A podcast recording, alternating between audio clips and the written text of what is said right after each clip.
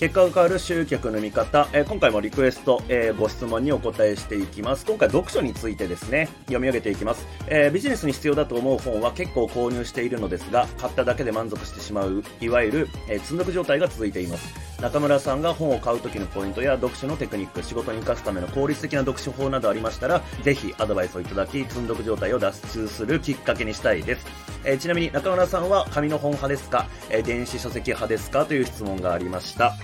えっ、ー、と、まあ、まず、あのー紙か電子かっていうところで言うと、えっと、基本ビジネス書は僕は紙で買ってます。で、漫画は電子書籍。で、漫画で気に入ったものは紙でも買うって感じでやってますね。えー、まあ、それはいいとして、うんと、じゃあその読書のテクニックというかね、読み方についてですね、まあこれ僕持論があるんで、えー、それをちょっと紹介したいと思います。で、今回紹介したいその持論っていうのは、2つの読み方があるなって僕の中には考えていて、えー、それが辞書として扱う、もしくは予防として扱う。この2つで、えー、考えています。読書っていうのは。辞書、もしくは予防。で、まず1つ目、辞書の方なんですけども、えー、まあ、特にね、ビジネス書の場合って全部読む必要ないんですよ。まあ、なんでかっていうと、あの、大体その自分のね、あの、ステージだったりとか、フェーズによって、あの、やれることやれないことってたくさん、あの、分かれるじゃないですか。えー、って考えた時に全部ダラダラ読んでも仕方ないなって僕の中で思ってるんですよね。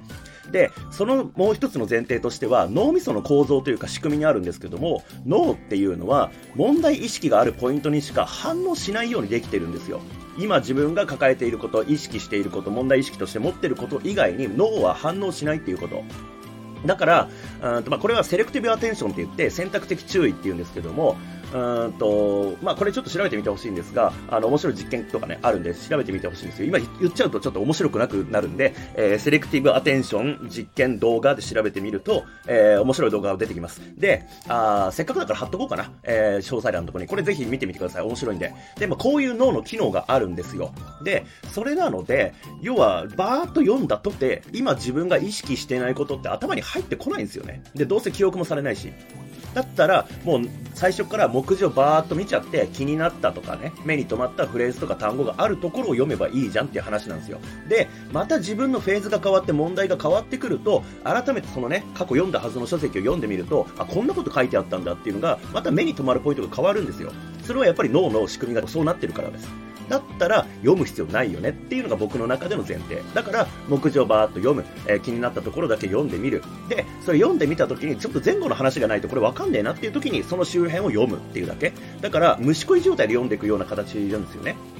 で、えー、さっきも言った通りで、またフェーズ変わったらその本戻ってきた時に、あの、なんだろうな、手に入るものが変わるわけですよ。だから、その虫食いで読んだ時に、その後重要なのは、その書籍にラベルをつけるっていうこと。まあこれ物理的にポストイットとか貼ってもいいんですけども、まあそういうことじゃなくて、何かっていうと、その本で何が学べるものなのかっていうことを、まあ自分の中で、まあ記憶できる人は記憶しておいてください。あの、例えば、え、今手元にね、フルパワーっていう本があるんですけれども、えー、これは、えっ、ー、と、僕がこう、ラベルした、まあ頭の中でラベルしてものっていうのは、環境の力で、えー、自分の生活だったりとか、うんとパフォーマンスを変える方法が書かれているっていうラベルを僕は貼ってるんですよ。まあこれは人によってはそういうことじゃないよねって思ってるかもしれないですけども、あくまで僕のラベルはそうなんですよね。そう。だから、まあそういう風にラベルを貼っておく、記憶しておく、ポストイットを貼っておく、やり方はどうでもいいんですけども、ラベルをしておくことによって、また困った時に振り返ることができるわけですよね。で、またパラパラと読んだ時に、あ、こんなこと書いてあったんだっていうのが気づけるんで。そう、その度その度に必要なものだけをピックアップするっていうのが辞書的な使い方っていうことです。あの、1から10まで最後まで読むってことは僕はしません。で、もう一つが予防っていう考え方。これは何かっていうと、うんとさっきのビジネス書みたいなノウハウ的なものはね、えー、テクニカルなものっていうのは、まあ、そのポイントポイントさえ手に入れば使えたりするわけですよね。で、それ以外の、例えば考え方、マインドセットとか、あと哲学とかね、まあそういうなんか自分の生きづらさを解消するとか、えー、なんか何か物事が起きた時にどう物事を見たらいいかっていうのがこう示唆された本ってあるじゃないですか。で、ああいうのの場合は僕は全体を読んで知識を入れることを意識してるんですよね。全体を読んで知識を入れることを意識する。これなんでかっていうと、うんとまあ、まさに予防なんですけども、今その場では、ふーんっていうふうに思ったような知識であっても、何か後からネガティブなことが起きた時に、その知識が入ってることによって、あ、来たぞっていうふうに思えるんですよね。あ、これ読んだ読んだ、あれだあれだみたいな感じで。そうなると、あの、今自分になんか起きている出来事っていうのは、あの時読んだあれなんだから、こうすればいいっていう対処方法が見えるんですよね。知識がないと、やっぱり漠然とした不安のまま、もやもやもやもやしてしまうわけですけれども、そこに知識っていうものがあれば、対処可能になるんですよ。あのー、まあ、なんか原因不明の病気でなんかこうずっとね手の湿疹が治まらないとか、えー、そういうのがあった時に、なんか医者に診てもらったら、あ、これこれこうですよ、こうやって対処したらいいですよって言われたら安心できますよね。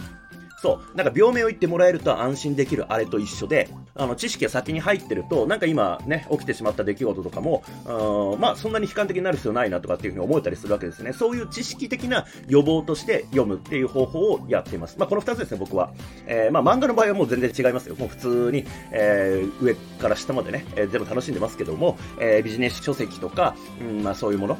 うん、っていうのは、えー、こんな感じで、えー、まず一つ目が辞書ですね。全部読む必要ありませんと。脳は、えー、今問題抱えてる部分にしか反応しないからこそ、じゃあわざわざ全部読む必要ないよねっていう前提に立って、え必要なところだけをピックアップして読むっていうのが、え辞書的な使い方。で、もう一つは予防ですよね。もう知識入れることを目的にしておく。で、そういうのを知識入れておけば、え後から来たなんかネガティブなものに対処できるようになるよねっていう考え方です。え何かね、この読書の仕方が参考になれば幸いです。えーリクエストありがとうございました。